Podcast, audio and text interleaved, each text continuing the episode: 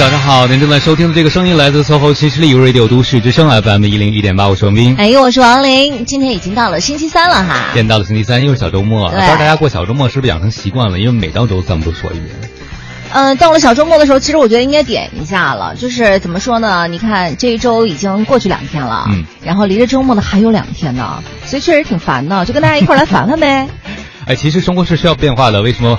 我觉得把周三当成小周末这件事特别好，让你在这一周的这一天有不一样的感觉。我的朋友有一个前两天感冒了，啊，最近呢好了，给我发条微信啊，说了说他对感冒这件事的感悟。嗯，他就说很多人的感冒都是在不知不觉中变好的，不知不觉当中变好的，就呃是循序渐进吗？还是突然有一天就好了？鼻子不通气儿，嗯，然后哎。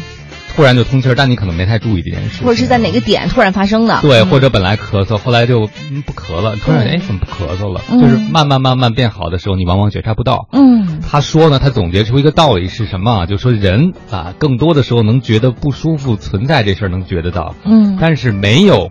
不舒服，嗯啊，这比较绕。没有不舒服这件事儿是不容易觉察到的，就是稍微舒服一下，他就觉察不到了，是吧？对，其实你比如说痛苦的时候，比如胃痛，你都很知道。但是胃痛突然好了呢，有些朋友是能觉察到明显变化的，但是缓慢的这种身体的变化，你可能感觉不到。所以人就是会适应嘛，嗯，特痛苦的时候不容易适应，为什么？因为痛苦是危险嘛，你要适应痛苦了，这有病，这咱就没法去看了，对不对？嗯。但是舒服这个状态，你是很容易就习惯的存在。对，就直接就接受它了，因为你身体不会报警啊。对对对，可能就而且就是大多数情况下，百分之九十情况下，你身体还是属于比较舒适的。所以当你的身体又恢复到这个舒适的状态的时候，你就会觉得习以为常。对，就比如其实工作中也是一样，对不对？就如果你在一个工作状态你都很舒服、很习以为常，其实你是感觉不到的。嗯，但是其实挺吓人的。你想想自己就跟一个。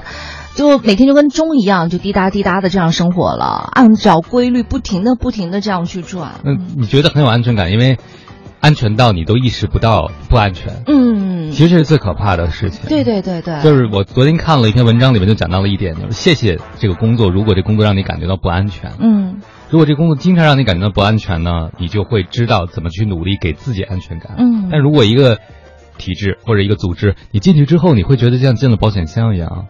然后你很快就感觉不到保险箱存在了，但是你可能很安心，你不用想明天在哪儿，未来的工作是什么。嗯。但时间久了，有可能保险箱出问题的时候，你就嗯完全没招了。对，你就无所适从了，也不知道自己再被扔出去完以后的话，你到底还能干什么？怎么样去适应这个社会？就完全有点脱节的意思。对，所以其实很多人的恐惧可能不是说真的没能力，嗯，其实是对离开这个保险箱、离开舒服区或者熟悉区的这么一个恐惧。嗯，就是舒适区。哎，其实说到舒适区吧，就是像您刚才说的，就有些人的舒适区，他可能就是觉得我就是喜欢窝在。家里看电视，但是您刚才也提到了，比这个更可怕的一点就是你每天一成不变的按照规律去做一些事情，那怎么样能走出去呢？哎，我觉得其实这很重要的一点就是，如果你知道了人会习惯很多事情，特别是舒服的事情，你是觉察不到的，那你就应该制造一些不一样的事儿，制造麻烦吗？制造一些新的尝试。嗯，最简单的例子，如果你每天上下班都是走一条路的话，我经常跟我很多朋友说，你愿不愿意早下车一站？走走一圈，换个方向走，或者说你换趟车坐，或者你换一种方式到达同样的目的地，嗯，就是给你熟悉的生活带来变化，这个是需要人为制造的，嗯，但这样的朋友。都有一个能力，就是他能在生活中找到很多快乐。你有没有发现，就有很多人抱怨说，两个人在一起久了就就没有乐趣，完全没有感觉了。对，其实你想想，为什么之前有乐趣啊？嗯，之前你你不是作吗？就是 就是你想出各种玩法，就是大家一起去看个那个吧，去做个那个吧，你会做很多事情。嗯，但是你后来什么都不做了，然后你还希望他依然有趣。嗯，确实是这样。就反正总得有一个人主动出来哈，得要找点乐子出来才行。这工作也是啊，我觉得你和工作在一起的时候，时间久了，可能任何工作都会有重复的部分，对不对？对啊，但是那我想问您了，老师，你说一下有一些就是重复性的工作哈，比如就是啊，也不是说哪个行业不好哈，比如说就是啊，要在柜台一直待在那边，不停的打交道啊，或者是我要不停的去做 Word、做 Excel 表啊等等，我怎么去找一些乐趣呢？哎，我觉得其实这个就看你怎么搭配了。比如说跟人接触这个行业，像你说的很多服务性行业，办事的程序就是一二三四五，每个人来都是一二三四五，对，程序化的。但是你看哈，就是凡是能够被评到优秀的那些人，他和你接触的时候，他有一个特点，嗯。就是他非常的投入，每次见你，比如见到王林的时候，就好像见到一个完全不同的人，不是把所有人都当成顾客或者客户，而是觉得，哎，您今天来办什么呀？您怎么怎么样？就很热情啊。看上去他挺辛苦的，因为他对每个人都不是那种程序化，你看他要付出情绪，但其实他会觉得这工作没那么辛苦了，或者是就是他得到了互动的乐趣。就是把这个工作把自己和工作变成了自己和其他人，就是人跟人之间动起来了。对，因为人是不一样的，就是你一二三四五办事流程是一样的，但是每个人的交流不一样。哦，所以你看那些。些在服务性窗口受大家好评的人，往往就是你会觉得，哎，你见到他的时候，你被当成人了，嗯，也没有被角色化当成顾客。医患关系也是啊，对对。你去找医生的时候，如果医生就把你当做病人一二三四五。就我我们记得当时在医院实习的时候，老师说你千万不能大声喊床号。嗯，为什么？就二十三床，三十二床。啊，可是我之前我怎么觉得我好像在医院里面就是几床几床几床。对，那其实不好的，因为等于你就去人格化了。明白了。实际上，当你这么对待你的工作对象的时候，你会觉得工作也挺无趣的。嗯。就那些人都是一堆数字嘛。对，就好像比如我们每天做节目，如果来了嘉宾，我们说，哎，嘉宾一号、嘉宾二号，你们都呃坐好啊，待会儿怎么怎么着什么的，他们也会觉得很不那个。对，所以如果你能够在变化中。不变中找到一些变化，包括刚才做表那件事儿，对不对？那如果你能够设计一些新方法，比如我记得我们有个嘉宾不是挺厉害吗？别人都是对一个一个字一个字往表格里填东西，嗯，大家就设计了一些函数公式，哦，就是做红的那种，对，就重复性劳动是可以通过这个替代的，所以他就省出很多时间，嗯。但是我觉得可能最棒的方法就是，虽然省出时间，他没告诉任何人，就自己偷乐就行了，是吧？所以你省出时间可以做自己喜欢的事。我觉得其实能想出办法把一件觉得无聊的事情变得有趣，嗯，也是人生重要的能力。你不觉得其实婚姻也考验这个能力吗？对对对，但是婚姻怎么走出舒适区啊？比如说两个人都已经是像亲人一样了，难道要去怎么去找点乐子呢？就找到新鲜感，其实更多的不是说我们在遇到别的人，而是两个人在一起，你们能能去做一些有趣的事情和新鲜的事情，共同去做。但是如果说有一方努力，假如咱们俩是两口子，你现在就是很想带着我一起去做一些事情，但是我就是不想跳出那个舒适区，那怎么办呢？哎，我觉得这是一个特别特别要害的一个问题。嗯，就是你一开始可以尝试带他一起卷入，如果他。不行，不愿意跟你去呢，你就要考虑另外一件事，就是说这件事是不是他感兴趣的哦。一种方式是让他陪你做你感兴趣的，一种是你陪他，当然最好是找到两个人都感兴趣的。嗯，但是启动很重要。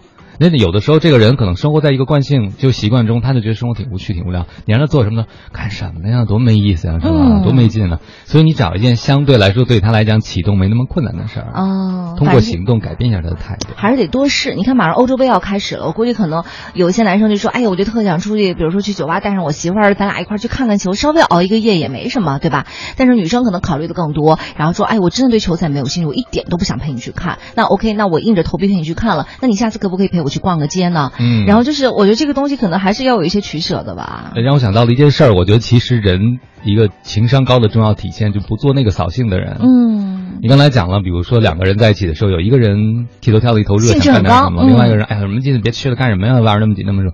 我觉得这就是个扫兴的人。哦，那可是如果他真的很累呢？对，有可能真的很累。但是如果你十次人家邀约你都这样，那你就真的是太太扫兴，太扫兴的一个人了。因为我看到一个研究，就是说，实际上两个人相处的时候啊，比起处理抱怨，因为其实很多抱怨是改变不了的。就是你，我就我。嗯。更重要的一件事是，别人高兴的时候，你是怎么回应的？哦，你千万不要去泼个冷水。别人在兴头上，比如说你的娃找你说，哎，玩的挺快乐，你上来当别玩了，是吧？对对对对对对对。就很多父母都很喜欢。就用很理智的方式去阻止，其实这个泼冷水的方式特别有伤害性的。是的，是的，嗯，在职场中也是啊，比如说那个下属提出了一些建设性的意见，很年轻，嗯他可能有些天马行空，对，然后领导就说不切实际，嗯，你这样的结果就是他再也不会做同样的事情。明白了，所以就是在别人有兴致或者说想要突破一些东西的时候，咱们不要去给别人泼冷水，换到自己身上也一样，可以努力多去做一些尝试。对，所以其实我觉得人和人为什么能玩起来，嗯，你就发现他是和你一起疯的人，而不是给你泼冷水的人，对不对？对对对对。所以，尤其是说到这个夫妻关系，也真的是这样。就是当一方特别热情似火的时候，对方千万不要就是冷若如冰的那种。对，啊，其实这样中关系中，我觉得所有人都是啊，我们都喜欢和自己。能够分享的人，而不是自己想做什么的时候就打压自己的人。哎，嗯，太好了。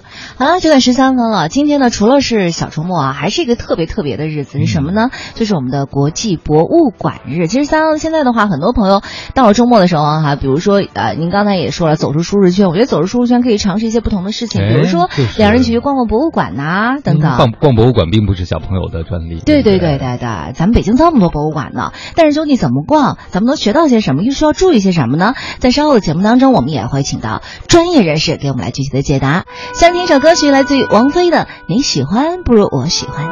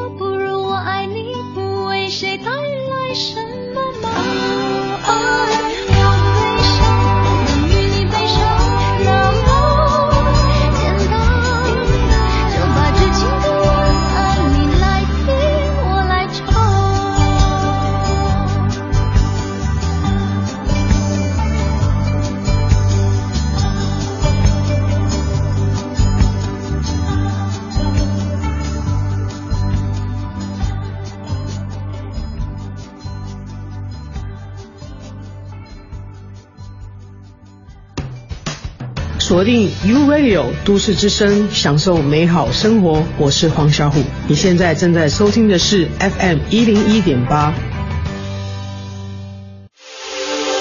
这里是 U Radio 都市之声 FM 一零一点八，您现在正在收听的是 SOHO 新势力。好的，时间走到了九点十八分了。您现在收听到的声音来自于中央人民广播电台用 Radio 都市之声 FM 一零一点八，每天九点到十一点陪伴您的 SOHO 新势力，我是王琳，我是王斌。接下来的时间，我们用掌声请出我们今天的两位嘉宾，一位是我们北京自然博物馆党总支书记李建文，李书记您好，您好。还有另外一位呢，是我们北京自然博物馆科普部北京十佳讲解员高原，高原你好。听众朋友们，大家好，你好二位。今天是个特殊的日子，我在朋友圈里看到很多朋友都知道这一天比我想的嗯要好这个情况，因为我想可能觉得这个日子有点冷门。而且我有一个朋友，他是做那个志愿者的，就是去博物馆里、呃志愿去给朋友去讲一些这样的一些事情。他说今天晚上好像还有一些活动。啊，哎，今天是国际博物馆日，我们先打探一下吧，跟两位打探一下我们的内幕消息。就是今天自北京自然博物馆有什么特别的活动吗？那今天呢是国际博物馆日，那我北京自然博物馆呢特别策划了艳遇科学摄影五哎呦幺八博物馆影像志活动。哦，艳遇科学摄影，对对对好时代感。嗯，那么当天晚上呢，就是我们馆呢将在夜间开放恐龙展厅、非洲展厅、动物展厅等六大主题展览呢，都会亮起特别的灯光。嗯，嗯，所以欢迎热爱博物馆并且喜欢科学摄影的朋友们呢参加。那么今天晚上呢，还会有专业的摄影老师指导大家进行科学摄影的创作。博物馆的专业讲解员呢，也会陪伴您一起讲述展品背后精彩的故事和科学内涵。哦，那我们这个艳遇的艳就是鲜艳的艳，就是在今天晚上应该是对吧？对，今天晚上，今天是博物馆日嘛那所以今天嗯拍出来的展品会和平时不太一样，会吗？呃，肯定会的啊啊，灯光不一样嘛，拍摄效果肯定也是不一样的。特别的有意义。那今天高原也会在吗？晚上？对，我一定在博物馆里等大家。啊，我们我们怎么怎么参与这个活动呢？高原，呃，我们可以去官网上，然后去下载一下我们的报名方式，也可以通过我们的官方公众平台来参与。嗯是搜北京自然博物馆的对，在公众号搜“北京自然博物馆”就可以。名额非常有限啊，希望大家抓住机会。我估计今天节目做完以后，差不多就已经该满了。因为想到这个晚上逛博物馆，我就想到了那个电影、啊、博物馆之夜对，晚上的时候展品都活了，当时就觉得博物馆真是神奇的所在。啊，嗯，就是希望大家现在在业余生活中多一种选择，就是逛博物馆。以前我们都觉得是陪孩子去的事儿，对不对？对，或者就是以前要么就是学校里面组织啊，或者怎么样的时候才会去，而没有。觉得，觉得长大毕业了以后就没有机会再重回博物馆。对，虽然我每天早上都会路过军事博物馆，啊而 坐地铁的时候会看到啊、然后还有我好像带孩子去过那个什么汽车博物馆吧，就大多数时间都是带小朋友去的会比较多。你印象比较深的博物馆是什么？我印象比较深的，那可能就是每天坐地铁路过军博吧。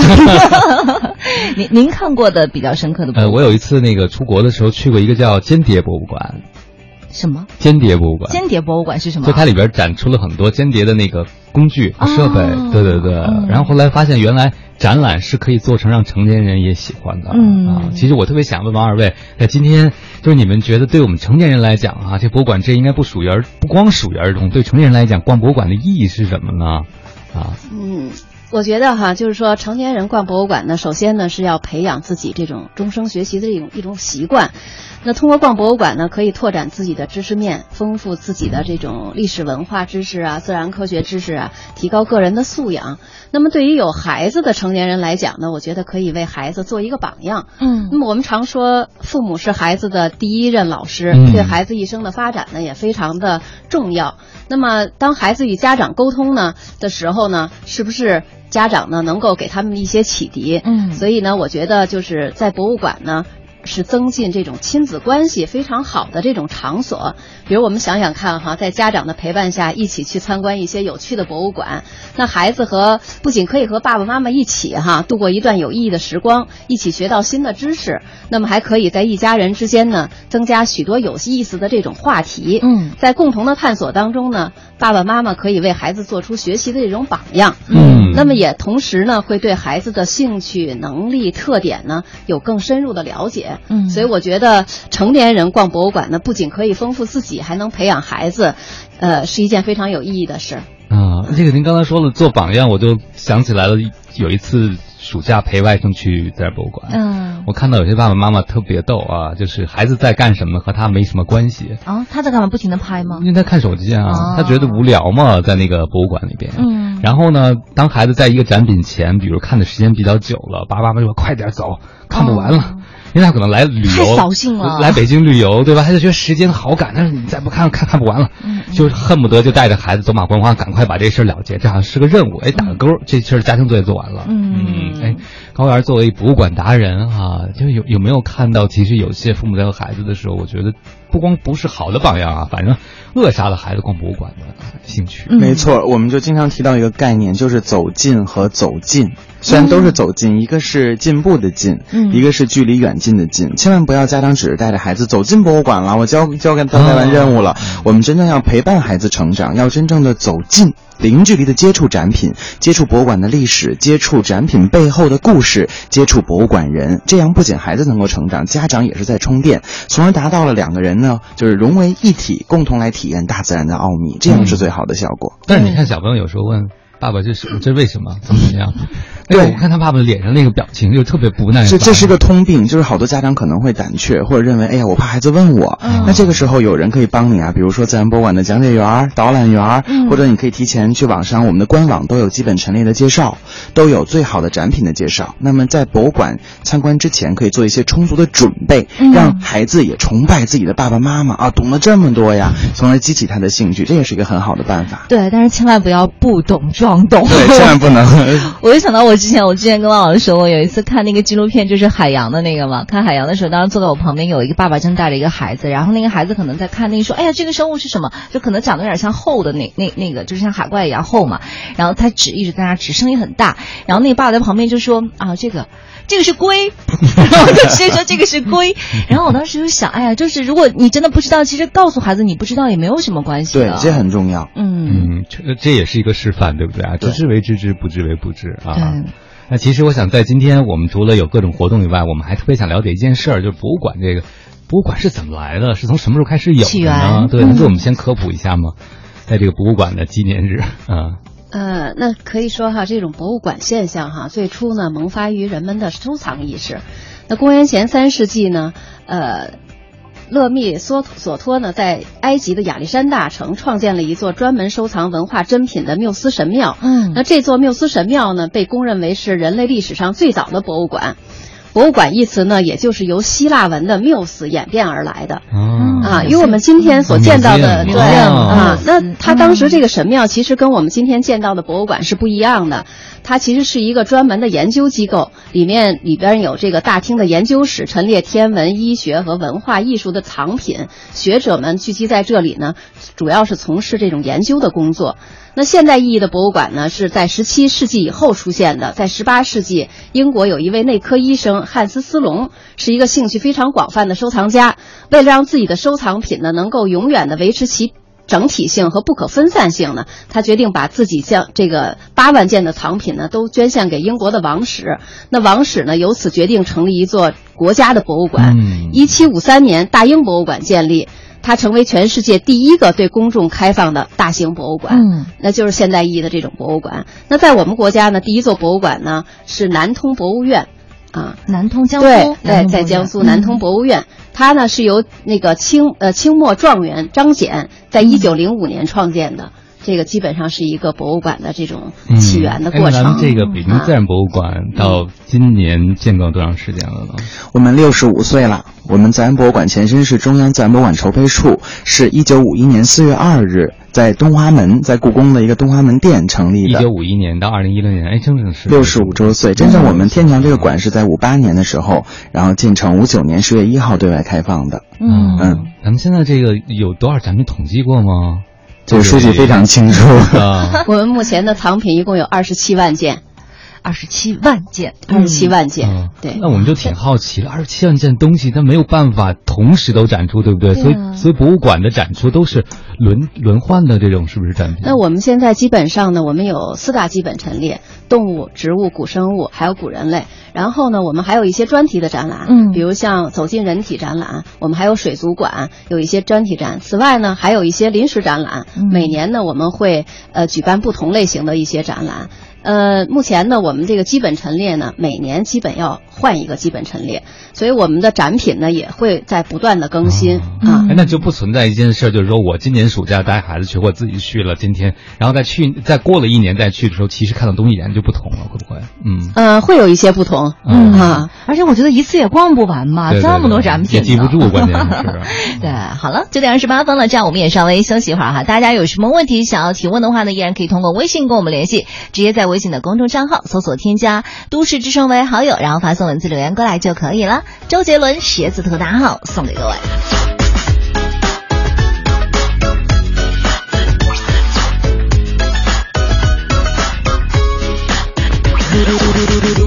下今天到貌似爬起来装没事幽默，是这世上最好的礼物。别再想要当然忘记公主，公主别对人家冷漠说着装酷，装酷让一切都准备都完美无误，让所有的努力都美好落幕。哎呦喂呀，字典里没有收录，身体颠倒却不自觉的失去。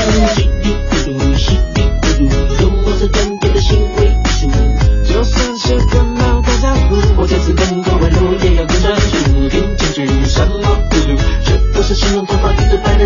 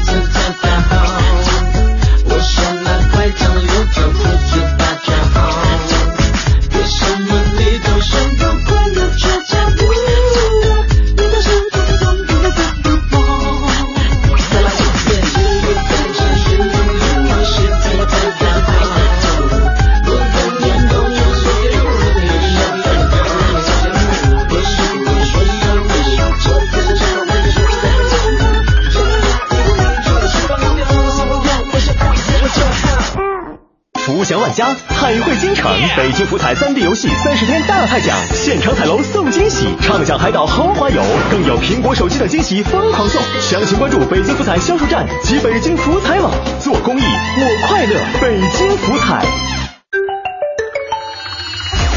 一零一八气象服务站。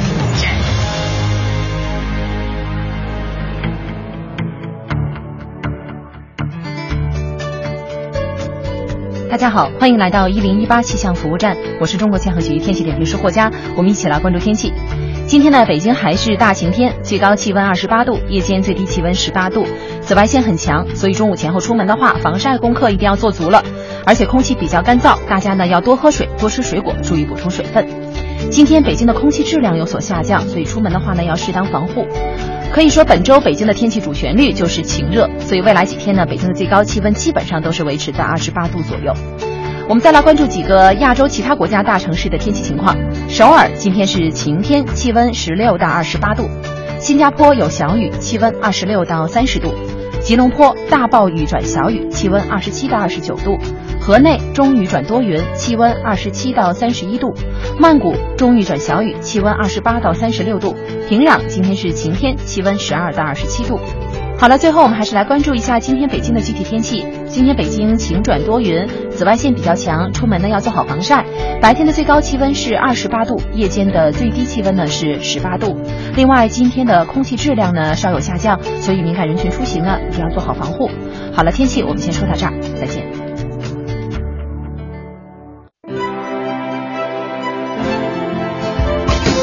繁忙的都市需要陪伴着十里长街，平凡的生活，听听我的广播，每天有很多颜色。都市之声，生活听我的 FM 一零一点八。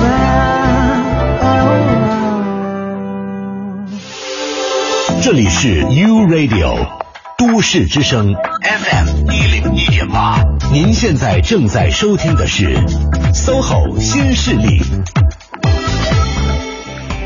各位好，欢迎回来！您正在收听的这个声音来自 SOHO 新势力有 Radio 都市之声 FM 一零一点八，我是王斌，我是王林。此刻陪伴我们坐在直播间的两位，一位是我们北京自然博物馆的李倩文李书记，李书记你好，你好；另外是我们北京自然博物馆的十佳北京十佳讲解员哈高原，高原你好，听众朋友们大家好。欢迎二位啊！今天我们说博物馆，国际博物馆日说博物馆，那博物馆都有哪些分类呢？我们都能够找到哪些不同类型的博物馆？能给我们再科普一下吗？嗯，那随着社会文化、科学技术的不断发展，哈，博物馆的数量和种类也越来越多。那划分博物馆的类型呢，主要的依据呢，首先是博物馆的藏品、展览、教育活动。它的性质和特点，那么其次呢是它的经费来源和服务对象。嗯，一般在西方呢，它划分呢划分为艺术博物馆、历史博物馆、科学博物馆和特殊博物馆四类。在西方主要是这么分，那在我们国家呢，就是中国博物馆事业的主管部门和专家们参照国际上一般使用的这种分类的方法呢，根据中国的实际情况，将中国的博物馆呢划分为历史类、艺术类、科学与技术类、综合类这四种类型。那像北京自然博物馆呢，就属于科学与技术类。嗯，科学与技术类。对对。嗯，那像是天文博物馆的那些是属于，那也是科学与技术类。技术啊，对。那汽车博物馆这些呢？嗯，呃，汽车博物馆应该也是归在这里边的啊。一般像呃综合性的博物馆，比如像省省一级的博物馆，大部分都是综合性的博物馆，嗯，就是里边包含包含很多对，包含很多方面啊。但是现在博物馆的未来发展趋势越来越细分了，是不是？呃。但是它的大类呢，还是这个这几个大类。但是呢，有很多专业性的博物馆，比如刚才提到的汽车博物馆，嗯，还有蜜蜂博物馆，嗯，还有老爷车博物馆等等，这些呢都是一些专业的博物馆。嗯，但是专业博物馆里边呢，又可以纳入到这几种类型当中，比如像科学与技术，或者是这个呃历史类的，或者是这种综合类的。嗯，您说到这儿，我突然想起来了，我觉得现在好像民间的博物馆也变多了，你发现没有？你有时候走着走着，突然发现那挂了一个牌子，什么什么博物馆。嗯，那好，给给我的感觉。很多好像都是一些有藏品的藏家，对，就觉得自己的嗯藏品如果只在家里被自己观赏，然后可惜，就希望能对公众开放。是的，你去看过吗？我有去看过，嗯，但但是有一次我去比较受伤，就是那个是个个人博物馆，嗯，但是外边是免费的，走着走着到里边就开始收费了。哎呀，所以还是要选择这个正规的会比较好，尤其是作为咱们一开始的时候，就是之前没有去过的话，最好先从这种就是门类比较大的先过去。对，比较权威的。但是有时候去一些大的博物馆，你真的面临一个挑战了，真的是进去以后简直就是迷失了方向。对，就是不知道该干嘛。即使是有手册，或者是呃之前可能会做一些功课的话，也不知道从哪儿开始。那你比如说简单的，就是离咱比较近的，嗯，离咱们电台比较近的那个博物馆，首博，嗯，首博，你去过吗？我还没去呢，太大了。哎呦，我去过以后，我就不知道，第一次就转向了。我觉得这么多，去哪儿看哪儿都想看一看啊。对呀，光入口就好多个。所以特别想请教一下二位，就是当我们进入一个大的博物馆，会觉得说这么多藏品，这么多楼层，然后生怕还错过，但是绕来绕去也绕的比较晕。我们该参观博物馆的时候，应该做些什么准备工作？应该怎么去参观呢？嗯。那是这样哈，那个如果呢，就是观众哈要想参观博物馆，首先呢，先要想好，就是你自己是什么兴，有什么兴趣，呃，有什么爱好，是想参观什么样、什么类型的博物馆。这样呢，因为到截止到二零一五年底哈，就是在北京地区呢注册的登记的博物馆呢就有一百七十二家，嗯，所以在这么多的博物馆当中呢，想去哪家，所以先要确定我的兴趣爱好在哪里，然后选择去，选择定好了以后呢，那么可以查阅这个馆的官方的网站。呃，网站中呢会有详细的一些参观信息，比如观众朋友想去参观北京自然博物馆，嗯，那可以登录我们的官方的网站，网站上呢会了解哈怎么预约参观门票，哎，然后都有什么展览，嗯，我们的基本陈列啊、临时展览啊都会在网站上都有所都都会有，还有什么值得看的展品，另外还可以参加哪种类型的一些科普教育的活动，嗯。啊，呃，我们馆还有一个四 D 的电影院。呃，电影的内容啊、时间呀、放映啊，这些呢也都会在网站上公布。嗯所以呢，呃，在网站上呢可以找到这个观众所需要的这些信息。比如说看四 D 电影这件事情，如果你没有查，天文馆也存在这个问题。嗯，你去了可能你要等或者要排。哎，如果你先去查了，你再去就可以安排好你的参观时间，就进去的时候是可以看上的，对不对？对对对，嗯。另外呢，进馆以后呢，就是确定了到我们自然博物馆来参观哈。进馆以后，可以在大厅里边呢，呃，索取我们的参观指南。嗯，那么参观指南上面呢都有展厅的分布图，你可以按图索骥去找你喜爱的这种展览。嗯，另外呢，还可以到咨询台呢租赁语音讲解设备。嗯啊。这个语音讲解设备呢是就是自动播放的，嗯，可以这个到各个展厅里自动收听这种讲解。那么也可以跟随我们的讲解员呢，听我们为观众提供的定时讲解服务。定时讲解，对，定时讲解。那我能预约高原吗？对，可以啊。我们能够查到定时讲解开始时间吗？因为有的时候会不会一波一波的？呃，不会，我们的时间是规定好的，就是每天上午九点半，嗯，呃，是上午的讲解的时间。它通常是在一层开始讲，一层有三个展厅，分别是古爬行动物展厅。古哺乳动物展厅，还有动物是人类的朋友展厅，嗯，是上午这三个厅。那么如果您下午来呢，可以选择下午一点半的时段，我们从二层开始讲。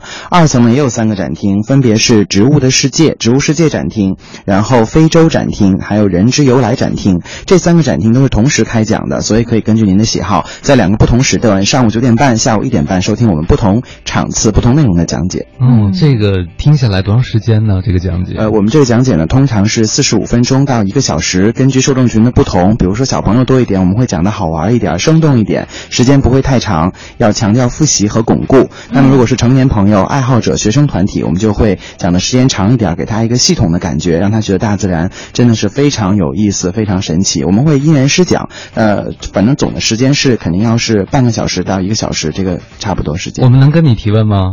可以啊，没问题啊，可以是吧？因为小时候去学校组织参观时候不敢问，你知道吗？就听阿姨讲，啊对对对，阿姨说完哦走了，就换下一个地方。我们自然博物馆特别鼓励大家向讲解员提问，然后我们也做了充分的准备，可以和大家做互动。所以你外号就是问不倒是吗？那倒没有，而且我们不仅有平时的这个讲解，我们还会定期推出主题讲解、专题讲解，还有一些特别的教育活动。在我们馆呢有一本很有用的宝典，叫做《北京自然博物馆馆训》。嗯，啊，我们是一个季度出一期，然后呢就放在进门的入口处，所以观众朋友们除了拿我们的展厅分布图以外呢，还可以特别爱惜的领取一本管训。嗯、那么一本管训在手，所有活动都知晓。哇，其实我觉得王老师刚刚说一点很对，就是咱们小时候总是是习惯了被领着做一些事儿，对对吧？就领着你该干嘛干嘛干嘛干嘛去。所以如果是让我们自主的去选择，说我哎，你问我你真的喜欢什么，你想去看什么，可能我真的不知道。我想起来为什么不敢问，有个原因，就当时觉得那个讲解阿姨讲特别好嘛，然后我就第一次参观以后回家就问我们家家长，说他们讲那么好。然后我们家长告诉我，他都背了好多遍了，讲了好多遍，我就特别怕，我要是问的东西不是他背过的，你说怎么办啊？哦，你是替他尴尬是吧？对我小时候我就想，因为我 我自己备考背课文嘛，你知道吗？就想乱问的话，人家没背过怎么办？后来就没有问。这点大可不必担心，现在我们的博物馆已经绝对不是光背讲解词就能上岗的了。我们每一个老师都有自己的专业方向，有喜欢古生物的，有喜欢植物的，喜欢动物的，都精心准备。而且我们的讲解词是不要不能。你只会背就上上讲台的。我们在讲解之前要有考核，要有业务考核，要有阶段性的考核比赛。我们馆内还有技能大赛，嗯、我们必须就是随时时时刻刻做好准备，观众的提问，然后我们去做一个详细的解答。所以你体验做太好了。对，就是行走着的那个十万对，为什么？而且还有就是，如果你真的像汪老师一样胆怯，不敢问讲解员老师，我们自然博物馆为了提高服务质量，提高展厅的秩序，我们在每个展厅还配备有两名导览人员。嗯、呃，那么关于展厅的位置、卫生间的位置，包括展览。站的基本信息呢，也可以简单的去询问怎么走，在哪儿。我们的导览人员穿统一的紫色制服的老师们也会给您提供热情的帮助。嗯，我听到这里面有有几个可以当做参观的导览的指引，一个是刚才讲的人，对不对？对，工作人员。还有一个就是有导览图，对。还有你刚才讲到的有管训，对不对？还有出租的讲解器，还有讲解器，对。讲解器。所以我们要充分利用这些。还有我们的公众微信号，还有我们的官网，都可以给您提供很多资讯。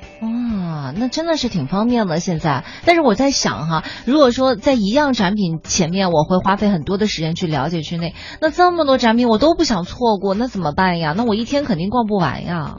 对我该怎么取舍呢？对啊，怎么取舍呀？这呃，像我们馆呢，就是因为确实展厅太多了，然后展品也非常好，呃，所以呢，大家像刚才书记给大家建议的很好，就首先你一定要有一个兴趣，你要有一个重点。我们讲，如果你取舍不了，你也要选择一个，不能有一个一口吃个胖子这种想法，绝对不能贪多嚼不烂。现在很多人有误解，认为博物馆我去一次就都要看完，有八个厅、十个厅我都要转一遍，这个理念是错误的。我们博物馆人是不希望大家这样想的。我们之所以免费。开放就是欢迎大家随时随地走进博物馆，每次只看一个厅是最好的。我们突出主题，参观的效果才会最好。而且呢，我们馆的每个展厅呢也都有相对非常吸引人的镇馆之宝。我们有好多的这种，呃，有独特历史价值的、独特科学意义的这些标本，您可以在我刚才说到的那些途径呢寻找它们，像寻宝一样去找到您认为不可错过的那些好的展品。所以这样应该是我们推广的一种参观方式，就是突出重点。然后呢，强调特色，提前准备，然后到时候就能够有意想不到的参观结果。我觉得高阳说的刚才那个。关键点太重要了，就是最好一次一个重点。对对对对，你说，我就想这样一下就会让我觉得说，我我这次比如说是古生物，我就冲着古生物过去，我就把这一块全逛完了就行。我的目标和任务就是这一点。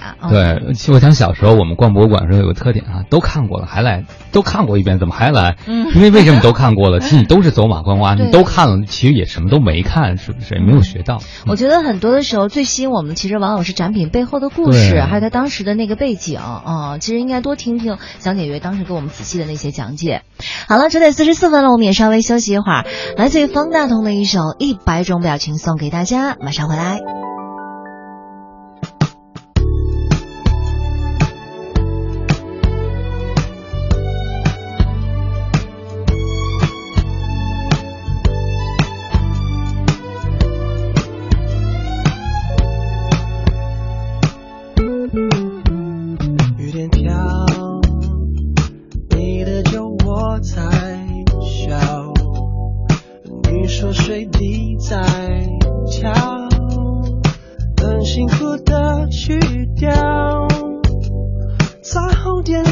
下一秒，世界很大，人很渺小，惊喜总出乎预料，一百种表情，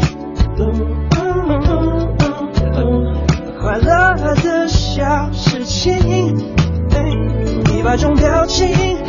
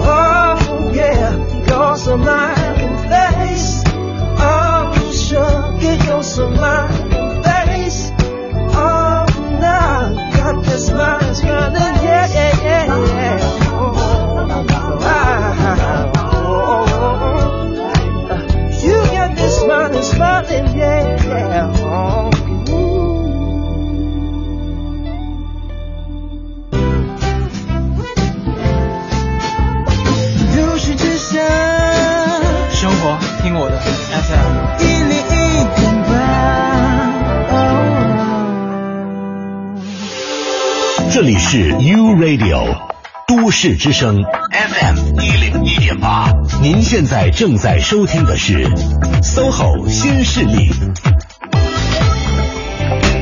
好了，时间走到了九点四十八分了。您现在收听到的声音来自于中央人民广播电台 u Radio 都市之声 FM 一零一点八，九点到十一点陪伴您的 SOHO 新势力，我是王琳。我是王斌。此刻陪伴我们坐在直播间的两位嘉宾朋友，一位是我们的北京自然博物馆党总支书记、副馆长李建文，李书记您好。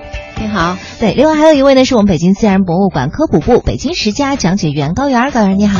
听众朋友们，上午好。嗯，欢迎二位啊！刚才我们讲到了在国际博物馆日，讲讲怎么去逛博物馆啊。嗯高原说到了很重要的一点，不要一口气吃一个胖子。真的，我想我们的旅游国人也存在一个特点，就是观光式的，这不叫旅游观光式的，就是把所有景点都看完了，值了，嗯去了一趟都看了。还有一点就是一定要拿照相机给他拍下来。对，因为没有照相机根本就记不住自己看了什么呀。可是你觉得他拍完以后回到家会翻吗？他顶多翻的过程就是说，对我要挑几张放在朋友圈里头去发一下。嗯 没错，说到这一点呢，其实我也特想请教一下二位，就是在逛博物馆的时候，肯定要取舍，对吧？一个是根据自己的兴趣爱好，但是你会发现我们有一个特点，就是喜欢追热点，比如听说这博物馆哪个是镇馆之宝，可能我们都都不想错过，都想去。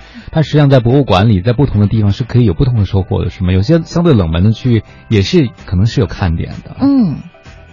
呃，关于这个话题，其实我们馆的这个这种地方还是很多的，也希望大家能够关注。比如说，由于我们馆的这个结构问题呢，就是负一层、地下一层很少有人去到，因为我们都是主楼是一层呃一层、二层，然后呢有个地下一层是在配楼。这个展厅其实是我们管一个非常经典的展览，叫做《走进人体》。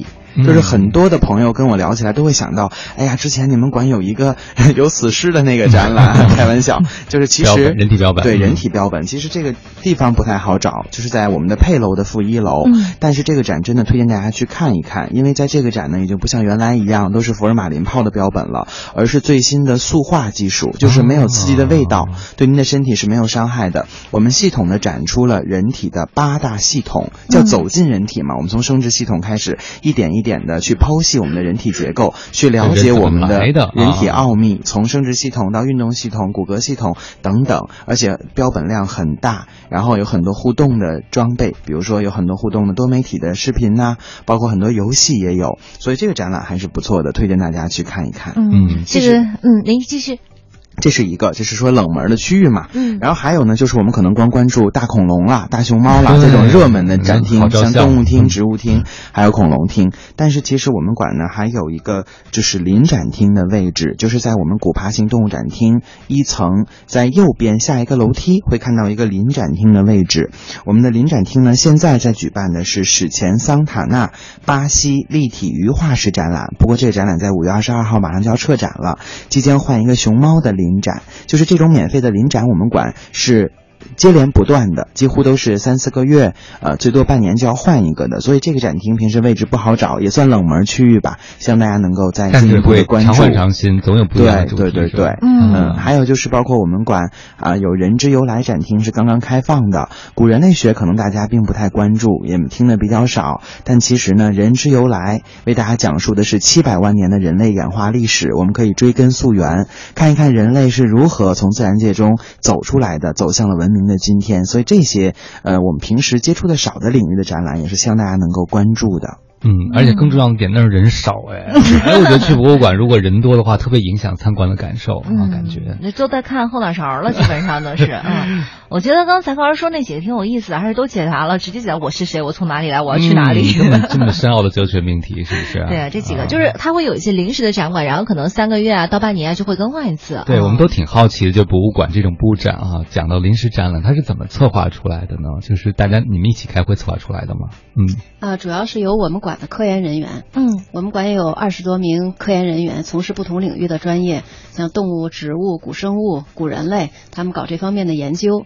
然后呢，这个科研人员呢，他策划展览，策划出展览以后呢，我们有展览策划部，由展览策划部呢进行形式的设计，嗯，然后再由我们的科普部来进行参与这些后期的一些活动，嗯，整个展览是这样，基本上是这样出来，就是去把展品啊汇总到这样的一次展览过程当中来啊。对对，那有几个就是有几个部门啊共同参与，啊，包括我们的科研人员，我们的展览人员。那这个展览当中呢，还会涉及到一些标本，那我们标本部的标本管理人员，然后后期呢，我们这个科普教育部的就是活动科普活动的策划，嗯，所以一个展览出来以后呢，会牵扯到我们管理的方方面面的人员。明白，群策群力啊，有点像我们这边做落地活动了。对，对系统工程啊，各个部门的配合。我还有个另外好奇的问题，就是您刚才谈到了，比如我们自然博物馆有几十万件的展品，这展品在不展出的时候都放在什么地方呢？是有一个大箱子吗？在我们的标本库房里啊。啊，在库房里啊。对对，因为现在我们每年的这这个。呃，标本啊是博物馆的基础，所以我们每年呢也都有计划征集各种不同类型的标本。那我们现在呢，呃，库房已经都放不下了，我们在这个外边呢还租了两个库房，放我们的这些标本。哎，馆长馆长，我问一个特别好奇的问题，就是你们在那儿工作的话，真的能亲手摸到那些东西吗？因为我小的时候，我每次去逛逛那个博物馆的时候，我总觉得隔着一层玻璃，我就特好奇，我特别亲手想摸一摸。你们那平时能摸着吗？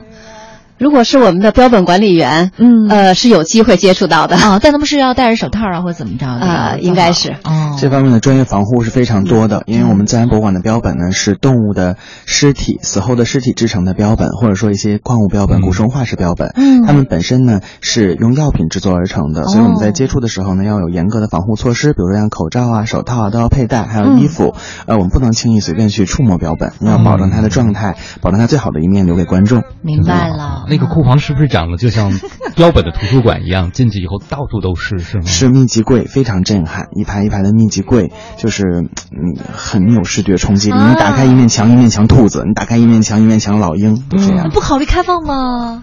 这得问我们 书记。好了，九点五十五分，我们稍微休息一下，整点过后马上回来。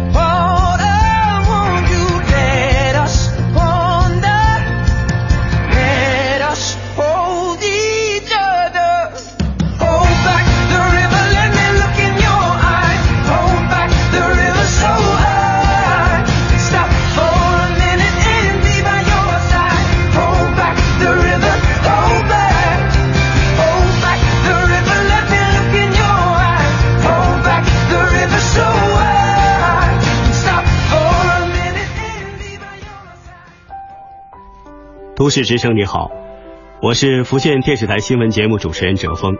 我们中午的配音班时间很尴尬，吃的早啊还不饿，或者是掐点吃，完了直接进配音间，但这样的嗓子会有痰，很不舒服，也影响配音的质量。所以我都是配完了音再吃午饭。可这时间啊，就要到一点半两点了。这时候饭堂三个区就剩下一个重庆小面了，好似他每次还有的吃，有热乎的吃。窗口有三个人，今天呢只有一个小哥在。我说牛肉面加份青菜。小哥很快做完，叫我取餐，说就等你了。完了之后给我拿了纸巾，便打烊午休了。人其实很容易给别人带来温暖。今天的午后天晴，暖。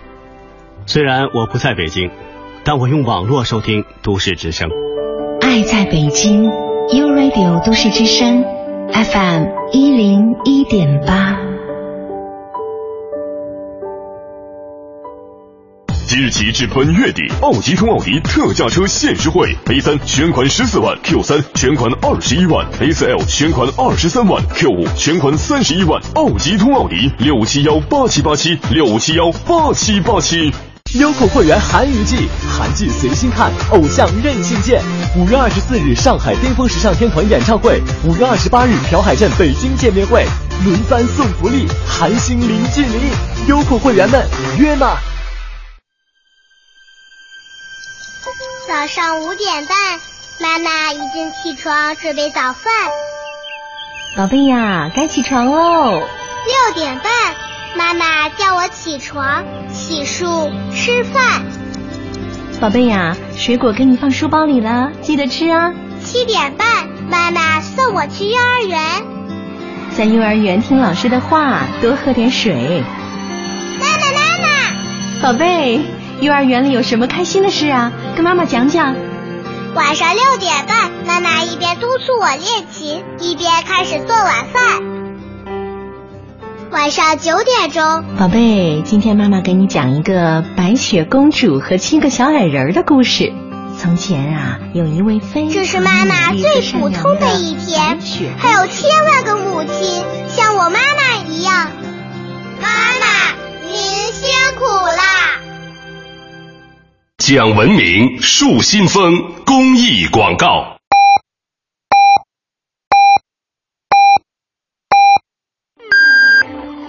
现在是北京时间上午十点，我是录音师陈双。每天我都会泡几杯茶，不仅解渴解毒，更能提神醒脑，也有利于预防疾病和延缓衰老。长期的坚持让我看起来就比同龄人更滋润。和你分享，愿我们都能将健康放在第一位。都市之声，百姓报时。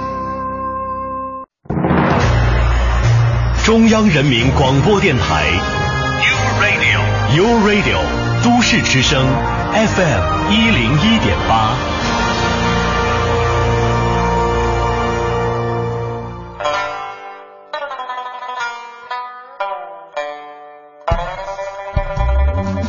繁忙的都市需要音乐陪伴着十里长街，平凡的生活，听听我的广播，每天有很多颜色。都市之声，生活听我的 FM 一零一点八。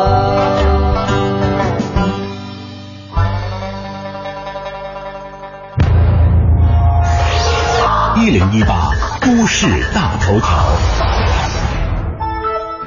热点焦点和亮点，关注都市大头条。明天呢是中国旅游日，二零一六中国旅游日北京市分会场活动会在玉渊潭公园举办。详细情况我们连线都市之声的记者熊毅，熊毅你好。你好，王林。今年的中国旅游日北京分会场活动将采取一加十六形式，也就是说，一场在玉渊潭公园举办的主活动，以及十六区一百多家旅游咨询站点同期开展的旅游咨询活动。在玉渊潭公园举办的主活动将由十六区旅游咨询服务、智慧旅游、北京对口支援城市旅游宣传、旅游产品推广四大板块组成。来自全市十六区旅游咨询服务中心、十四个对口支援城市、智慧旅游创新企业、各大旅行社、景区等单位。将汇聚玉渊潭公园，现场展示北京及对口支援城市优质的旅游资源和旅游产品。活动中，旅游咨询员们将以志愿服务的形式，向到场市民和游客提供专业的旅游咨询服务。当天，全市十六个区的一百多家旅游咨询站也将开展形式多样、内容丰富的咨询服务活动，在宣传中国旅游日的同时，展示各区旅游资源产品，提供旅游咨询服务。据了解啊，今年中国旅游日的主题为“旅游促进发展，旅游促进扶贫，旅游促进和平”。二零一六中国旅游日北京分会场活动的举办，将搭建游客和旅游企业之间的服务平台，提升社会和企业对中国旅游日的参与度，实现惠民、利民、便民的目标要求。好的，都市聚焦点尽在大头条。王林，好的，感谢熊毅。我们也来看一下现在路面上的情况到底怎么样了。目前的西二环的蔡胡营桥到阜成门桥南向北方向，还有西三环立泽桥到紫竹桥南向北方向，依然是车子比较多的路段。西四环的丰北桥到五棵松桥南向北方向车行缓慢。北二环的德胜门桥到安定门桥东西双方向交通压力都比较大。北三环的光华桥到马甸桥东向西交通拥堵。联络线方面呢，通惠和北路二三环之间的出京方向车流集中，建议大家最好选择广渠门外大街通行。高速路方面呢，机场高速的温榆桥到北高的进京方向车辆是严重排队，三环到五环的出京方向车辆通行不畅，建议我们的听众朋友呢，最好是选择机场二高速来绕行。感谢我们的路况编辑给我们发回的最新路况信息。这里是 U Radio。都市之声 FM 一零一点八，您现在正在收听的是 SOHO 新势力。节目现场映衬多彩职场，电波声场源自个性气场，客观立场导航人生秀场。SOHO 新势力带领你纵横职场，势不可挡。各位好，欢迎回来！您正在收听的这个声音来自 SOHO 新势力 Radio 都市之声 FM 一零一点八，我是王斌。哎，我是王林。此刻呢，陪伴我们坐在直播间的两位嘉宾朋友呢，一位是我们北京自然博物馆党总支书记、副馆长李建文，李书记你好，你好。还有一位呢，是我们北京自然博物馆科普部北京十佳讲解员高原，高原你好。听众朋友们，大家好，欢迎二位啊！说到逛博物馆呢，很多人可能有一个体会，就是累。对啊，太累了，因为太大了，很大很累。但我们在逛博物馆之前，我们能做些什么硬件准备呢？让逛博物馆这个过程中啊，不光是相对来说舒适性高一些，对我们个人来讲，而且能够有更有收获呢。除了刚才我们讲要上网查询信息，有一个对展览基本了解之外，比如说硬件装备上啊，我们需要带点什么吗？或者说我们需要做些什么生活上的准备吗？好，那关于这块呢，我觉得硬件上的准备还是应该提前做一做的。比方说，一定要找一双舒适的鞋子，这个是肯定的啊。就 穿高跟鞋逛博物馆肯定会很累。嗯，那其实除了舒适的鞋子以外呢，我们比较建议逛博物馆的时候要佩戴，呃，一个小本儿，啊，一支笔。嗯，然后包括相机，那这些都是记录博物馆、回忆博物馆很好的方式。因为有的时候我们会听到博物馆的讲解，讲解的信息量很大，一般我们都记不住。我们可以把关键词记下来，回家给孩子复习或者自己回顾都是很好的。所以小本和小笔是我们比较建议带的。嗯，当然相机也必不可少。呃，有有你喜欢的标本，有你喜欢的展览知识点，啊，我们可以拿相机记录下来。那如果真的是博物馆控、博物馆迷的话，我们还建议带录音笔啊。如果有机会可以录下讲解员的这个讲解。也可以回去反复的收听等等，呃，当然呢，呃，我们有一些要带的，就有一些不要带的。那么下面我想说的这些呢，是非常不希望它出现在博物馆当中的。比如说第一个呢，就是自拍杆。自拍杆呢是严禁带入博物馆的，这很多人可能不太清楚。确实不知道。对，因为自拍杆呢，它在使用的时候呢，容易打到展品。大家可能会觉得不会啊，呃，但是有很多事情在全国都发生过，由于自拍杆的使用，这个打坏了展品。嗯。那么还有呢，就关于照相的问题，一会儿呢，我们可以专门请书记来谈关于照相的问题。所以自拍杆我们是不不欢迎大家带的。第二个呢，就是我们说的这个滑板车和轮滑鞋，这个我们也在全国有很多的报道啊，拿着滑板车就进。进这个博物馆了，博物馆地儿大呀，滑起来，哗哗哗，魔鬼的步伐，这个是 绝对不能有的。呃，滑板车还有轮滑鞋，跟我们跟我们说，这轮滑鞋存在哪儿啊？这本身就不应该带进来的，所以博物馆的工作人员是不提供保存这些物品的服务的。嗯，所以像轮滑鞋、滑板车不能带。还有呢，就是像扩音器和哨子也是不建议带进博物馆的。呃，因为呢，其实博物馆是一个安静的参观环境，是自然科学的殿堂。只有呢，就是。我们从事博物馆讲解工作的同仁们，呃，希望大家能够听得清楚。我们会佩戴扩音器，但是现在很多的旅游团。导游，包括很多的教师，每个人都配一个小喇叭进来，这边喊着三年级二班集合，那边喊着三年级一班出发，这个会场、展场、展厅就混作一团了。嗯所以呢，我们明令禁止，就是除了工作人员以外，是不能够把扬声器带到博物馆里面的，尽量不带。嗯还有就是哨子，很多小朋友特别兴奋，然后来到博物馆看到恐龙了很惊讶，看到熊猫了很喜欢，都爱带着小哨来，边吹边看，这个也是影响参观环境的。所以哨子，然后我们的这个讲解器啊、扬声器是不建议带的。还有呢，就是呃过量的玩具、食品也是不建议携带的，因为呃其实博物馆有专门的饮食和休息区域啊、不希望就是带很多的这个食物来博物馆开野餐会。有的时候我们看到就在展厅里面铺了一地，在那吃东西，呃，其实这个是非常第一是不文明，行为不好；第二呢，其实对你的身体也是有伤害的，因为展厅里面有好多动物的标本都是用药物制成的，你跟这展厅里面吃东西有不利于健康。而我们博物馆呢，专门开辟了休息区和饮食区，这地方呢，食品安全还有环境安全都是达标的，所以呢，我们建议这种过量的玩具还有这个食品尽量就不带进博物馆了。那么拿好多玩具，我看好多小朋友到博物馆来打扑克牌，然后呢玩恐龙，坐地下玩恐龙，那干嘛还来博物馆呢？在家不是就可以玩了吗？所以这些东西是不建议带的。还有呢，就是关于呃这个旅行箱和婴儿车，因为它比较大，体型比较大，然后我们自然博物馆的存包处呢空间有限，呃一般小包是可以存放的，但是像大型的这种。婴儿车呀，包括旅行箱呀，也建议您不带到博物馆来，因为您拖着它实在是没法寄存，参观起来也不方便，希望大家能够谅解和理解。哎，高原啊，哎，你这么一说，婴儿车不让带，那这个，呃，作为一个孩子他妈哈，我问您啊，那您觉得这孩子多大可以去呢？啊，是这样的，就是这个问题呢，其实在博物馆学界也有过讨论和研究。呃，博物馆呢虽然是免费向任何公众开放的，但是我们也有一些科学建议。根据孩子的认知特点以及心理发展的过程，我们建议是四五岁以后才有组织的，就是家长朋友们去带小朋友们参观博物馆，效果是最好的。嗯呃，那么比如说低于三岁或者低于四岁，他的认知能力有限，他需要更安全的、健康的成长环境，需要更安静的这种耳朵的环境。其实来博物馆也可能不是一个。特别特别好的选择，所以婴儿车一般都是两三岁、一两岁呃使用的，所以刚才我提到的婴儿车是这个缘故。嗯，明白了。特别提醒这夏天到了，那个玩滑板车的小朋友真的是 挺吓人的，因为博物馆有空调，对，我就正想说，还有人说去乘凉呢。而且足够大，所以可能很多人就把它当成一个休息场所了。其实这是对博物馆的不尊重，对吧？嗯。刚才讲到了一件事儿，就是自拍杆儿的事儿。我觉得这个时代好像不让大家拍照已经不可能了。嗯而且刚才还说了，如果你对什么东西感兴趣，拍照是可以的。但是不是有些东西可以拍，有些东西不能拍？我们在博物馆拍照的时候该注意些什么呢？能给我们科普一下嗯。呃，在展厅当中呢，如果有就是特别严禁使用闪光灯的，所以建议呢，大家还是不要用闪光灯。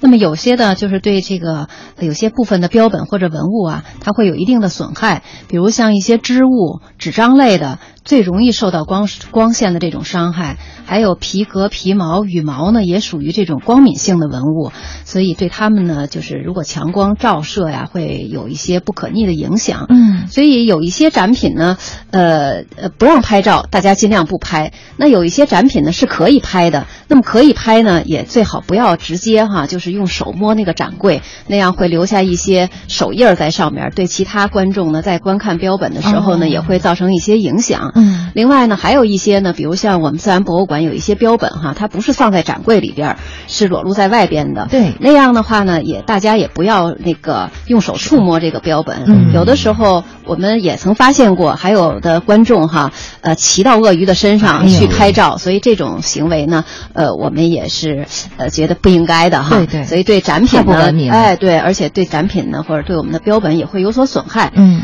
呃，另外呢，还有呢，就是因为这个博物馆哈，就拿我们自然博物馆来说吧，每天的观众量是非常大的，所以观众要拍照的时候呢，尽量呢，呃，也要就是不要停留的太久，以免影响其他观众的这种参观。啊，是这样。那种特别老在上面摆 pose，一张不够再拍一张的。我正想说，就是如果你要是单独去拍展品的话，我还能理解；但是如果你一定要跟展品合个影，然后又要避免什么玻璃的反光，然后在那不停的比耶，这个我就有点不太能理解了。嗯。而且在博物馆，我们还有一个水水族柜，是不是？水族馆啊，我们有个水族馆。嗯啊，对那那些游来游去的生物，如果用闪光灯的话，就更更是对它们有伤害的，对吧？呃，其实一般就是现在在全国哈，这个水族馆哈，它都是禁止用闪光灯拍照的，嗯啊。但是我们馆呢是这个开馆运行几年来哈，呃，据我们的科研人员来告诉我哈，说我们这个拍照哈，其实就是白天的时候，因为展厅里也有灯光，呃，一方面呢可以不用闪光灯，另外一方面就是用了闪光灯以后哈，其实对我们的鱼类的呃伤害不是特别的大，嗯啊，因为这几年这嗯因为这几年观察嘛，呃，特别是就是鱼类怕什么呢？就是怕晚间。所以我们一般组织晚上的活晚间的活动，我们都不组织这种水族馆的活动。嗯它晚上就是灯灯光暗下来以后哈，它鱼呢也要休息，所以这个时候你要用闪光灯的话哈，就会给它就是有惊吓，嗯就吓到它，嗯所以有的时候它会从那个鱼缸里蹦出来，啊，嗯所以。呃，对对，所以我们晚上是不开这个水族馆的。哦，它是几点钟就闭馆了呢？我们是五点，下午五点，下午五点就闭馆了。对，嗯，嗯，哎，我们这个馆还是周一休息，在北京的博物馆都是例行是周一休息的，对吧？对对都是周馆我们要做一些检修什么的。呃，做一些设备的维维护啊、检修啊，然后我们的标本，呃，有一些坏的，我们也会及时的补充新的标本。嗯都是在周一来完成这些工作的。那么大的场馆要怎么去打扫啊？我们有专门的人员呀。哦，哎呦，我觉得真的是挺辛苦的。对，这个维护的工作量还是很大的。周一休息，大家就可以想象了，在博物馆工作有个最辛苦的地方，就是周末要上班，对不对？因为周末是参观的高峰。对，周末是参观的高峰，所以我们呃场馆运营的人员呢，确实也是很辛苦的。周末要上班，然后节假日呢，他们也是要放弃自己的休息时间来为观众来服务。对嗯比如像这个高原，我们的讲解员都是这样的。啊、说到讲解呢，我们就我会很好奇高原的工作了啊。第一个问题是想问说，这些展品是挺珍贵，都挺好玩的，我们都觉得挺新鲜，但您每天看你会不会烦呢？对，每天都要讲。对，呃，这个呢是真的是不烦的。首先回答大家这个问题，为什么不烦？其实是有原因的。可能一般人认为我天天看见一件标本，可能肯定会会有一些厌烦。其实说实话，我们刚开始看时间长了也会有厌烦，但为什么后来说又不不厌烦了呢？后来我们就发现了这个标本真正的乐趣所在。它的乐趣在哪呢？首先，我们从专业角度来看，我们可以去看这个标本的很多细节，而且呢是就是别说看一次，看一个月都看不完的细节。比如说，呃，每比如以化石为例，那么这个恐龙的牙齿是什么形状的呀？它有多少颗牙齿啊？它的头骨是什么样子的呀？它的这个孔的位置有跟演化有什么关系啊？它的腿骨不说了，就等于专业方面吸引我们，我们可以一直的去看看这个细节，就包括同样两只大熊猫，我们还可以分出不同的亚种；同样的小松鼠，我们通过皮毛颜色、耳耳朵的颜色可以分出亚种。那么这些知识需要我们自己通过专业的学习来补充，然后去仔细的观察细节来看的。所以第一个不凡的这个奥秘在于我们可以看细节。嗯，第二个呢，不凡的方面呢，是我们可以看到这个标本的八卦。一说八卦，大家就知道了。其实八卦我们指的就是周围的补充。那么这一件标本，它不仅有它生物学的属性、它的产地、它的物种名称、它的分类位置，那么它还承载着历史的信息、文化的信息。我举个例子，比如说我们馆的战象阿邦，那曾经是毛泽东主席接收的呃胡志明送给他的国礼，在北京动物园饲养过，死后到我们博物馆了，展出近半个世纪。这头大象呢，曾经参加过这个越南的和缅甸的战争，运输过弹药。那么这些故事非常吸引人。那么如果我只看一会儿就烦了，不挖掘它，不会发现的。所以我们呢会把它的八卦。都挖出来，它是谁送的呀？有什么历史意义呀？有什么历史故事呀？他是哪个科学家的好朋友啊？参与过什么实验呢？这又能挖掘好半天，也不会烦。这是从它的一个八卦的方面。第三个方面呢，我们就讲了一个纵向。和一个横向的联系。那么关于古生物呢，我不仅看到这一件，我可以看到同时代的动物群。比如说，我们研究原始中华龙鸟，看到的是辽西热河动物群啊。我们不仅能够看到同一个这个群落，包括动物、植物、古生物、古环境的变化，嗯我们可以把它放在地球历史上纵向再来联系。嗯那么它属于白垩纪，那侏罗纪什么样啊？那么三叠纪什么样啊？所以其实这一件标本呢，给大家的信息绝不是它的形，而在于它的意。我们讲要形意结合，要有道有术，这个标本就无穷无尽了。所以博物馆的财富也是无穷无尽的。所以博物馆也欢迎大家来无穷无尽的参观，从不同的角度、不同的方面来真正掌握你的这些财富。哇，王老师，你那评语太对了，他就是一行走的百科全书，是吗？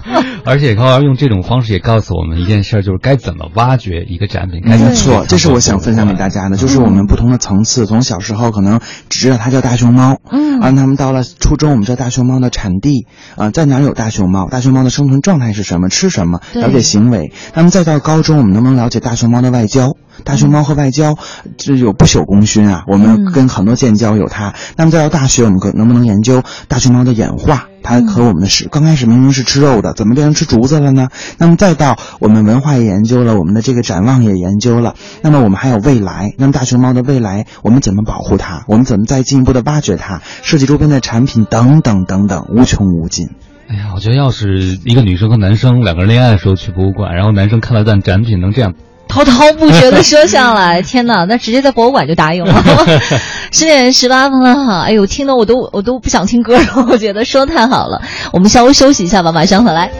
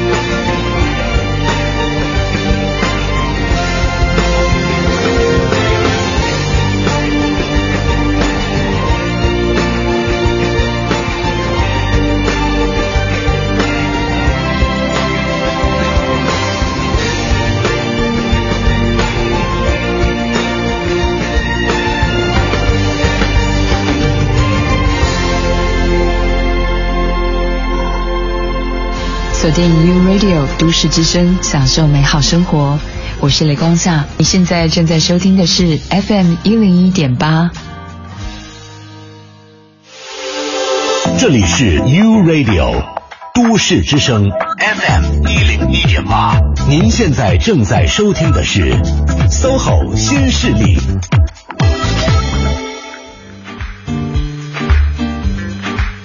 好了，时间走到了十点二十一分了。您现在收听到的声音来自于中央人民广播电台 u Radio 都市之声 FM 一零一点八，每天九点到十一点陪伴您的 SOHO 新势力，我是王琳，我是王明。哎，今天我们的国际博物馆日哈，我们来聊一聊怎么样逛博物馆。所以今天呢，我们请到了两位嘉宾朋友，一位是我们的北京自然博物馆党总支书记、副馆长李建文李书记，李书记您好，你好。还有一位是我们北京自然博物馆科普部北京十佳讲解员高原高原你好，大家好。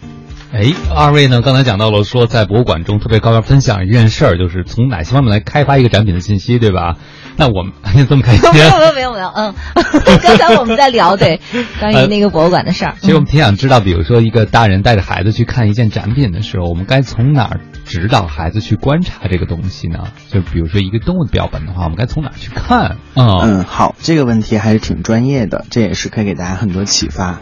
首先，我们要看到这个。外形的大小，因为动物有大有小嘛，孩子们对大小的认知是第一位的，就这个东西大还是小。比如说一个麻雀的标本和一个大象的标本，这个很悬殊。所以第一个呢，我们可以让孩子描述你看到的标本是大的还是小的，这个肯定是很简单的。第二个呢，就是标本都有颜色，孩子们对颜色很敏感，我们可以从颜色上面然后再进行引导，它是什么颜色的？比如说一般的甲虫标本、蝴蝶标本颜色都非常的亮丽，鸟类标本羽毛很华丽。那么一般兽类的标本可能颜色就相对来讲单一一点。那么大小、颜色都看完了，我们再来看形状，因为形状呢是分类一个很基础的条件。比如说，呃，纺锤形的、梭形的，那一般鱼都是这样的一个形状。那么圆圆的、胖胖的，那这可能就是兽类啊。那么苗条的、高挑的，可能是一些鹤鸟类。所以家长可以引导从这个形状上再来描述一下。嗯。那么描述完了大小、颜色和形状，我们就要找特点了。那么特点是博物馆细节当中最值得大家去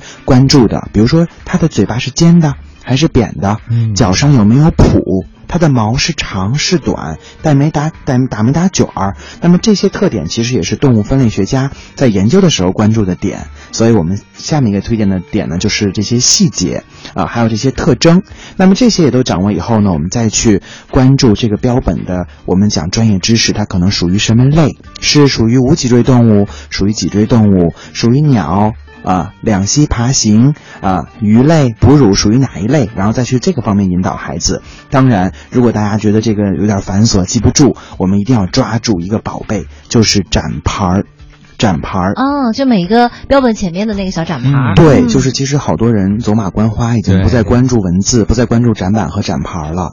但是其实博物馆呈现的展览展牌和展板都是精华，都是博物馆人最希望大家了解的信息，所以一定要关注展牌信息，到底来了解一下这个标本有什么不一样的地方。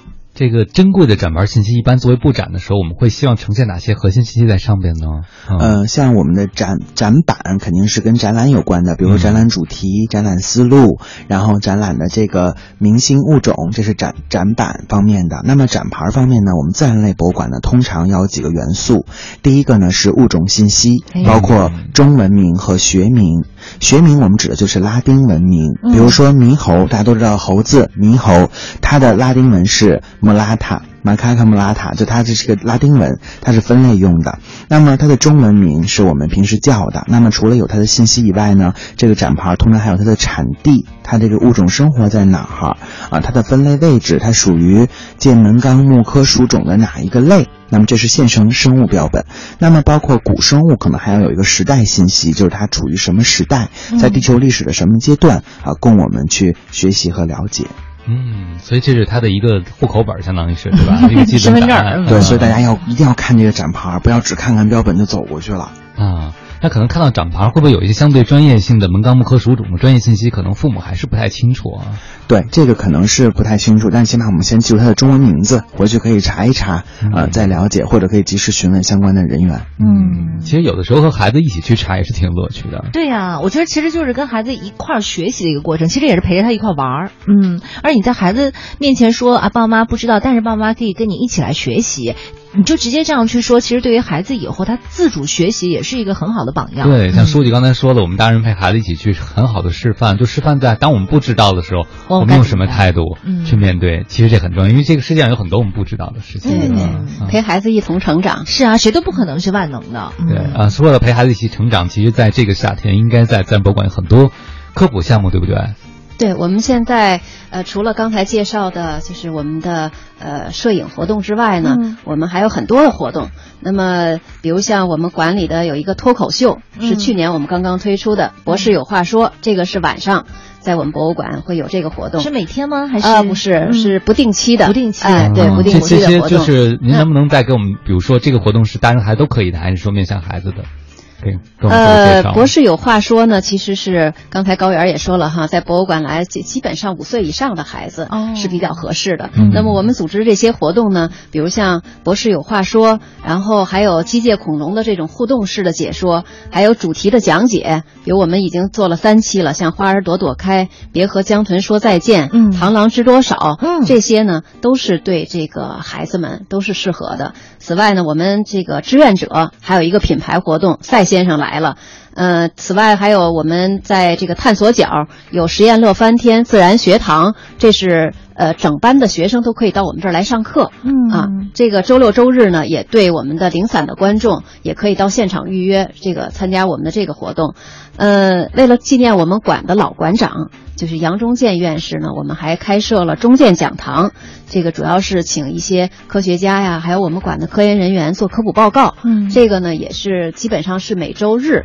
啊，都会有这个科普报告。这个是更适合成年人的，这个更适合对这个成年人博物馆迷。呃，啊对对，哎，我们还有呢，在暑期的时候，我们还会推出博物馆夜的活动，连续五个晚上在博物馆面向公众。每个晚上呢，我们是两千两千个观众嗯可以预约来参观我们的博物馆，会举办一些特别的活动。真的博物馆之夜啊！对对，哦我们去年呢是做的一带一路，嗯啊，今年呢我们是做亚洲之夜，嗯会围绕亚洲一些国家的一些风土人情啊、地质地貌啊，做一些科普活动，嗯啊，另外除了这些活动之外呢，我们针对青少年呢还开展一些竞赛的活动，比如像北京市中小学生自然科学知识竞赛，每年都会有大概有十万名中小学生参与这个活动，还有我们的环球自然日的活动。呃，举办这些活动呢，主要是为了呃激发少年儿童哈对自然科学的热爱。啊，所以我们的活动呢是很多的。那么大家呢可以通过我们的官方的网站，还有我们的微信，还有微博。另外呢，我们博物馆每个每一个季度都要出一本馆训，哦也可以到博物馆拿这个管训来参考这些活动，参与我们的活动。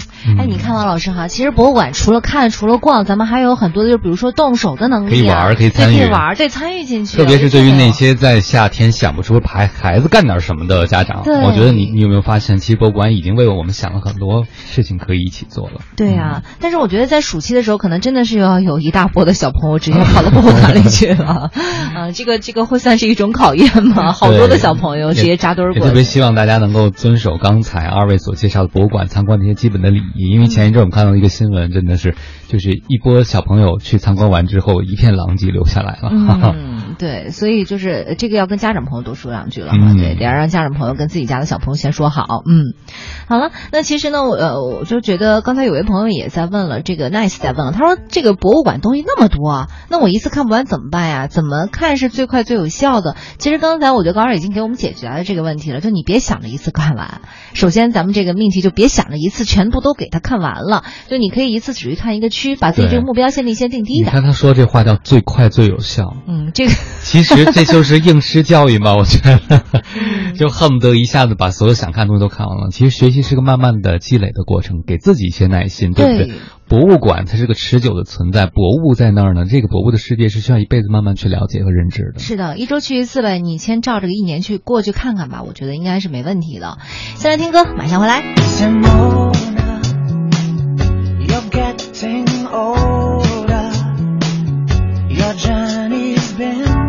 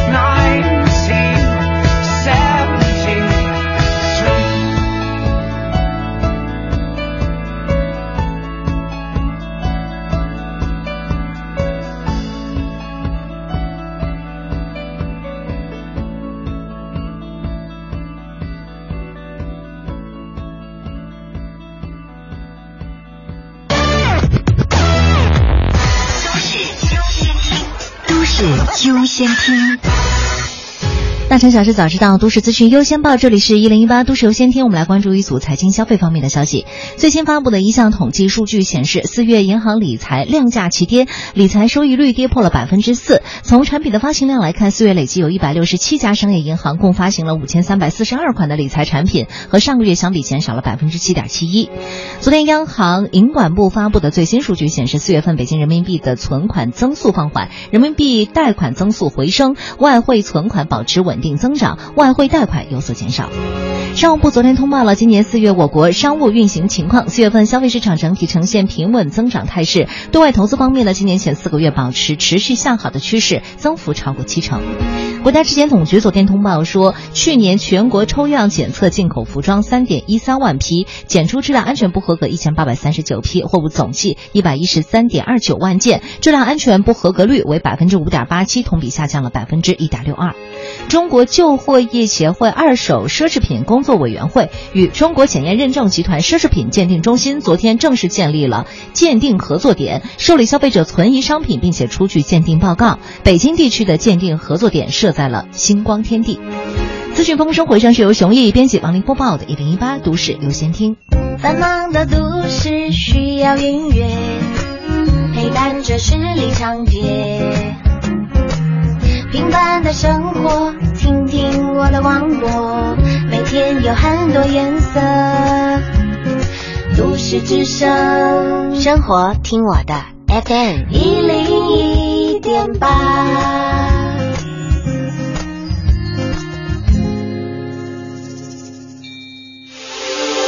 这里是 U Radio 都市之声 FM 一零一点八，您现在正在收听的是 SOHO 新势力。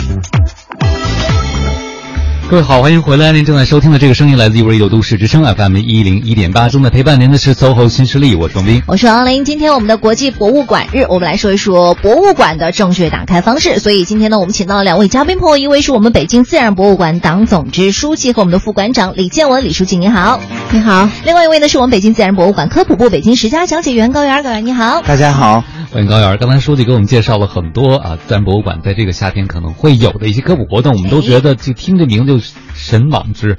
但是国字有话说，花儿朵朵开。哎，你都记下来了 是吧？真棒。那高原能不能给我们介绍一下，比如说你亲身参与和策划这些活动，究竟是一种什么样的体验，让我们就先睹为快了？好，没问题。呃，我介绍一下我参与过的一些活动吧。比如说，我们先说这个主题讲解。那其实讲解呢，大家都非常熟悉，但是呢，根据不同人的需求，其实大家对于讲解的需求也是不一样的。那么这个活动呢，我们就更希望呢是给不同的年龄段，比如说小朋友或者成年人、大学生来做一些主题的讲解分享。我们曾经过一期叫做这个“花儿朵朵开”，非常有意思。那会儿正好是春天的时候，春花浪漫，我们就想不不能把观众光关在展厅里面看植物标本，都褪色了。我们要和室外结合起来，所以我们当时活动呢，就是在我们馆的同事，呃，付奇老师，他特别喜欢植物，啊，他自己还为这个活动准备了好多活体植物，比如说活的玫瑰、活的月季，然后带过来让大家。说活的玫瑰、活的月季，我觉得 这个让大家会觉得很奇怪，因为我们讲活的是活体嘛，就跟标本嘛，对对对。然后这个活，对这个活动特色就是能和活体接触，能够在大自然中去分辨迎春和兰呃连翘有什么区别呀，月季和玫瑰有什么区别呀？我们常见的玉兰分哪种啊？就这是一种活动的特色。先打断一下，迎春和连翘有什么区别？对呀，都是黄的。这区别其实很大。首先，它们的花瓣不一样。我们说迎春是呃比较多的花瓣，五瓣到六瓣，而连翘是四瓣，这是第一。第二，它的枝条不一样。那么迎春呢，我们仔细观察，它的这个枝条是绿色的，而蓝连翘呢是这种褐色的、黄色的，呃深黄色的。还有呢，就是你仔细看它的形状也不一样。我们说这个迎春叫做四棱镜，它的镜整个是一个立方体。是一个呃特别有棱有角的，但是连翘就是圆的，嗯，就是圆的，所以这类活动呢非常有特点。还有呢，就是比如说我们的主题讲解马上就要有一个新的，呃，在五月二十二号。很快了，五月二十二号是世界生物多样性日。嗯，世界生物多样性日马上好像就是这周日吧？对对。呃，我们又推出了一个主题，叫做“螳螂知多少”。哦、我们我们对螳螂大家都很熟悉，有大刀的这种昆虫啊。就是母的会吃公的吗？对，黑猫警长里面 被吃的那个。熊猫里也有。对对对。我们以这种喜闻乐见的这种物种来突出我们的主题特色，我们会带大家去看全世界的螳螂，而且我们馆的标本部的老师非常支持我们的活动，我们把馆藏的全世界的精品的螳螂标本都借出来了啊，有非常漂亮的金属螳螂，嗯、有这个竹叶螳螂，有枯叶螳螂，各种各样。所以欢迎朋友们到五月二十二号的时候来到我们自然博物馆收听我们的主题讲解《螳螂知多少》，这是一大类。像这样的主题讲解，作为讲解员。其实是要准备好多功课我们要准备很多的内容，包括标本的准备、文案的准备、教案的准备等等。我们这个螳螂之后呢，还有一个最新的活动，可以先透露大家一下，嗯、就是我们下一组的主题讲解要做的是冰河世纪。哇，真的！因为冰河世纪五要上映了，对呀对呀，所以我们馆立刻跟电影公司合作，要做一个大型的主题讲解，关于冰河世纪的，嗯、都很精彩，欢迎大家的关注。你们会赠送？对，我想知道怎么呈现。这个要保密，然后让大家继续关注我们自然博物馆才行。那会赠送那个吃的那个东西。我们我们会有一系列的活动，然后到时候大家 只要关注就会能得到消息。这是一个方面，是主题讲解。还有呢，就是我要推出，就要向大家介绍的是回到中生代，这也是我、哦、我亲自参与过的一个项目，就是机械恐龙的一个互动式解说。大家可能听到机械恐龙觉得有点陌生，嗯、其实这个机械恐龙很神奇，它是我们人穿在穿进去，它就能活了，它能够叫，能够眨眼，能够动。那么这个主要是对年龄小的小朋友，他们会觉得特别新奇。不会，我也觉得好新奇。然后呢？然后我们的这个这个这个角色呢是有名字的，是有生命的，是有脾气的。它的名字叫大奔，它的这个外形是一个白垩纪的棘走龙。嗯，然后我们给它起名叫大奔，因为它是善于奔跑嘛，棘走龙。然后它就会很傲娇啊，很可爱啊，跟我们讲解员做互动，在现场或者撒脾气，跟大家耍赖，嗯、或者给大家带小礼物。然后呢，它是我们的一个助教的角色，嗯、让我们一起通过这个机械偶引起对恐龙的兴趣。我们的回到中生代已经做了好多期主题了。第一期主题是讲的是棘走龙本身的一些知识，嗯。第二期主题呢，我们是围绕着地层来讲一讲中生代的地层，棘走龙的地层。然后我们在去年的博物馆奇妙夜还推出了大奔寻亲记，让大奔重新走“一带一路”去找他的亲戚，在“一带一路”上还有哪些恐龙化石？那么最近我们的主题呢是关于中生代植物的，就是请大奔来给我们分享一下他生活的时代到底有没有花啊？那有没有花开放了呀？引出我们的辽宁古果，所以非常有意思。这是一个活动，还有一个活动呢，就是我最近一直在参与的，就是我们非常炫的一个活动，是面向成年人观众，还有一些高中生啊，包括大学生来开放的，叫做 talk show，就是博士有话说。嗯、呃，我们是精心策划了一档在晚上，就是来打开博物馆大门，请大家进来参观的一种节目。它的形式非常时尚，有音乐、有表演、有展开的。我们要谈的是科学知识，比如说我们在圣诞节的时候推出了铃儿响叮当，然后我们就讲鹿。讲鹿的知识，嗯，我们讲大熊猫会不会失宠，讲国宝熊猫的故事，包括我们讲艾丽芬与修门丁、啊、，elephant 就讲大象这个主题的，嗯、非常有意思。我们在去年年中呢，还就是集结了北京科普圈的所有大腕儿，呃，来共同上演了一场叫做“博物大咖秀”大话西游，啊、就是整个我们师徒四人，呃，去取经的路上遇到了好多的这个趣闻轶事，所以这个形式是特别受大家欢迎的，对，也是我们能够希望让更多。的成年观众再回到博物馆的这样的一个初衷，嗯，因为其实大家会觉得自然博物馆去过了，去过就再也不会去了，嗯、其实这是一个社会问题。嗯，大家都会说，我小时候去过自然博物馆，自然博物馆适合孩子去，其实不是这样的。我们馆的所有工作都是希望能够让大家真正明白，自然博物馆是不分年龄的，也不是只去一次的。嗯、我们有不同层次的科普活动，有不同精彩的展览，有讲解，是希望大家能够。不同的年龄重回自然博物馆去收获知识，嗯，永远的学习自然的奥秘。所以时间关系，就说这三个活动吧，我亲亲自参与过的。嗯，怪不得我们有听友问这样的问题，就是一定要达到像您这样的口才和幽默程度才能当讲解员吗？没有，我们同事都非常优秀，我们的团队几乎呃一大半都是北京市优秀讲解员，嗯然后在北京市的比赛当中都获得过优优秀奖，我们都非常厉害，而且我们的讲解员团队都很年轻，都朝气蓬勃，而且每个人都有自己的专业的方向。像我可能比较偏地质古生物，我们的付琪老师偏重植物学，啊、我们的王山老师呃王岑老师偏重于昆虫，啊、刘山老师偏重于古人类、恐龙等等等等，我们每个人都有绝活，都很厉害。更重要的是你们热爱这件事，我们对感觉到对了。嗯啊。常常说走进大自然，现在很多人走进大自然，全世界各地旅游。我发现有一个最简单的方法，多省钱啊，嗯，就不花钱是吧？对，而且我觉得去自然博物馆。高原一开始也说，这走进那俩字儿哈，嗯一个走进去，还有一个是真的是要近距离的过去才能对，而且有些东西其实在自然界已然不存在了，但在博物馆里还能够看到。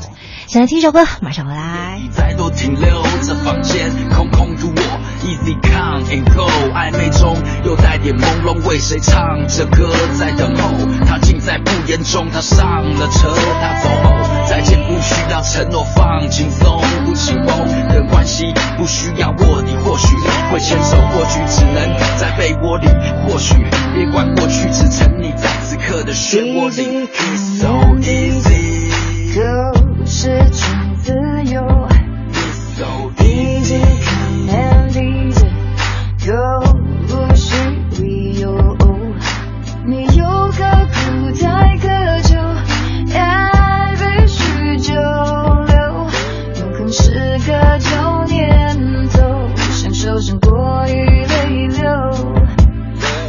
天亮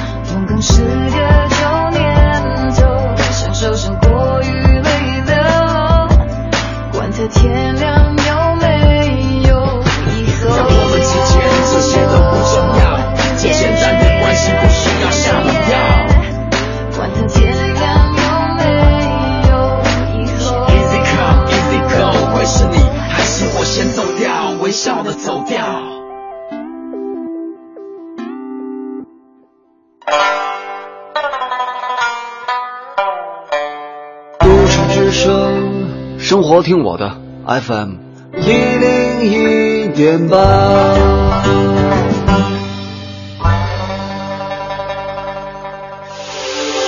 这里是 U Radio 都市之声 FM 一零一点八，您现在正在收听的是 SOHO 新势力。好了，时间到了十点四十八分了。您现在收听到的声音来自于中央人民广播电台 u Radio 都市之声 FM 一零一点八，九点到十一点陪伴您的 SOHO 新势力，我是王琳，我是王斌。再次欢迎我们今天的两位嘉宾，来自于北京自然博物馆的李建文书记，李书记你好，你好。还有我们的讲解员高原，高原你好，大家好。听完了二位讲了那种参加和参与博物馆活动的方式之后呢，其实最近我们还发现了另外一种成年朋友可以参与到博物馆的事情，就是做志愿者。对，当志愿者，我身边也有这样的你是有朋友做志愿者对对对，我觉得他每一周呃，感觉周末的时候都特别的充实，然后他自己确实也学到很多的东西。他现在还一直在坚持，每一周都要过去。嗯，今天晚上他也会参加那个博物馆之夜。哦，那自然博物馆其实也在向社会招收志愿者，对不对？我们一直也在招收。这个社会的志愿者，嗯，那么我们目前呢有固定的志愿者，应该是在六十多人，嗯。啊，这些志愿者呢为博物馆付出了很多的这种艰辛的这种工作，包括我们的很多岗位上也都有志愿者，嗯，比如我们像展厅的讲解有我们志愿者，然后我们还有标本的标本整理，然后标本制作，嗯嗯，还有我们的图书资料的管理。呃，还有我们科研人员的辅助，有很多岗都是志愿者在帮助我们。标本整理也可以是志愿者，可以摸到吗？因为我们其呃，我们其中有一个志愿者，他是做这个昆虫的标本，呃，每周呢会来半天的时间到我们这儿来。为这个博物馆做这个昆虫的标本，它是很专业的，嗯啊，所以我们在这个向社会招募志愿者的时候呢，我们也会首先先公布我们这些岗位，嗯啊，如果有观众朋友哈，呃，喜欢自然博物馆，也喜欢科学的，也随时欢迎加入我们的志愿者队伍。我们常年招收吗？常年招收。像我们，比如说只是对博物馆感兴趣，然后对自然博物馆的一些展览和展品感兴趣，但可能并没有这方面的专业背景的话，也可以有机会。变成志愿者吗？呃，可以有机会啊，因为我们还会有一系列的培训，嗯嗯啊。呃，成为我们志愿者之后呢，会参加我们各种培训，包括我们还要组织志愿者一些活动，有一些活动。对对，嗯，对我我听我那朋友跟我介绍，他一直在跟我安利，我也在跟我说，很有意思的。而且我真的觉得，就是因为我平时可能对就是生物这块、植物和动物还挺感兴趣的，有时候会看一下。所以有一次我带着我们家娃去了一家商场里头，他们那边刚好做了一个很大的一个 logo 嘛，然后是说明说什么好多什么蝴蝶呀还是什么的，然后我在里面就发现了一只蛾子，然后我就跟我跟你说，你看这个是蝴。蝶，这是蝴蝶，这个不是蝴蝶哦，这个是蛾子。然后再跟他说，那我觉得还很有意思，很有成就感吧？对，很有成就感，爆棚。哎，其实作为成年人，我觉得去。能够在博物馆做一些志愿工作，还会有一个收获吧，就是你会认识到很多对博物馆兴趣、对自然、对世界感兴趣的人。对，其实和这样一群人在一起，心情现在是可以变得很年轻的。比如刚才有人就说出高原，你是不是经常给孩子讲故事啊？我觉得像你刚才说话那状态，他们说很可爱。我觉得你好像就是能够在。和博物接触的过程中，保持一个非常年轻好奇的心。对，我觉得这个是从事我们博物馆教育人员一定要有的一个素质，就是童心未泯。只有你真正在孩子角度去看自然，你才能够跟他更好的交流。你蹲下身子，跪在他身边，和他目光接触的一瞬间，你不仅在传递自然知识，你还在传递爱。所以我觉得，呃，我特别喜欢我这份工作，我也特别愿意陪伴每一个来自然博物馆的小朋友快乐的成长。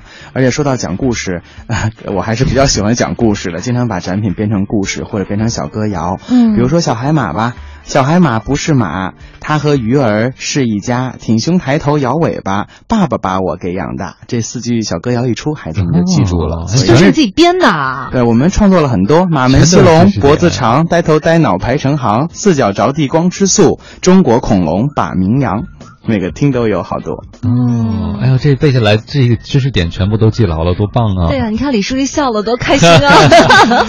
哎呀，我们的员工真的是非常非常的爱岗哈，嗯，太所以我们也非常自豪有这样的讲解员。对啊，嗯，哎，我记得曾经有人跟我说，就为什么小朋友来到这个世界，他很好奇，因为对他来讲就是个外星人嘛。对啊，嗯，他没有见过这些，没有吃过，他什么都往嘴里放，他有很多试验的方式，对不对？小朋友一开始生出来的时候，连手都不知道是长在自己身体上，他都觉得是一个外来的东西，所以才会去。他自我意识也是需要实践的，我觉得特别好。我们应该陪孩子成长的时候，也在学习一件事情，就是对世界重燃好奇。